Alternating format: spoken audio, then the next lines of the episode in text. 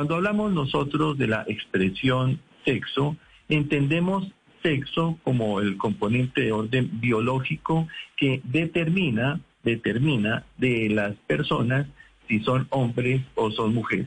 Generalmente esta condición, esta situación de orden físico, anatómico, fisiológico se presenta al momento de nacer.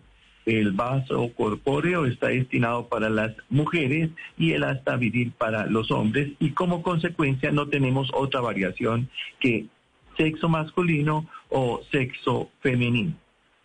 Pero puede suceder que con el transcurrir del tiempo las personas puedan encontrar una serie de circunstancias en las que por el libre desarrollo de su personalidad y una serie de circunstancias que pueden dar lugar a pare, una pare, pare, un segundo. Cuando usted eh, acaba de decir hasta viril, ¿es lo que yo estoy pensando? ¿Es una denominación técnica en el registro civil?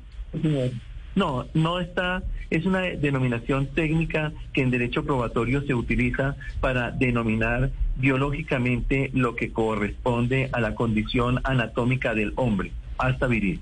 Pero eso, ese, ese, el, el hasta viril quiere decir nació hombre, pero no se identifica hombre. En el caso de los niños cuando recién nacen, tienen unas características físicas que los distinguen. El vaso corpóreo es el que distingue a las mujeres. El asta viril distingue a los hombres. Queda sí. entonces el sexo masculino pero, pero doctor Pérez, femenino. ¿Qué pasa si una persona, a pesar de tener, de haber nacido con asta viril anatómicamente, usando sus ¿Por qué palabras. no decimos pene, hola? Pues es que pues yo uso las palabras o vaso corpóreo si es mujer, según las palabras del doctor Pérez. Eh, Va, vaso corpóreo, doctor Pérez. Es... Vagina, vagina. vagina. Doctor Pérez, sí, si la persona no, no dicen, se identifica... Espéreme, Ricardo, ¿por qué no le dicen pene y vagina en la registraduría, doctor Pérez? No, doctor, eso, eh, eh, Néstor, eso se lo dice Rodrigo Pérez Monroy de su propia cosecha por unas expresiones que he yo conocido en mi formación profesional y que provienen justamente del doctor Jairo Parra Quijano en su derecho probatorio que no las enseña y no las presenta como criterios con los que nosotros debemos denominar desde el punto de vista científico esos aspectos que tienen relevancia jurídica y tienen relevancia técnica también. De manera que en ninguna otra parte distinta que en la academia puede encontrar usted denominaciones que Pero, pero para la gente, pene y vagina, pene igual hasta viril, vaso corpóreo igual a vagina, ¿correcto? Correcto, sí, Mire, señor. entonces, de acuerdo con esto, pene o vagina, si una persona, a pesar de tener pene o tener vagina, no se siente mujer por una circunstancia u hombre por otra, por esas características anatómicas, ¿qué va a hacer la registraduría? ¿Qué sexo le va a poner?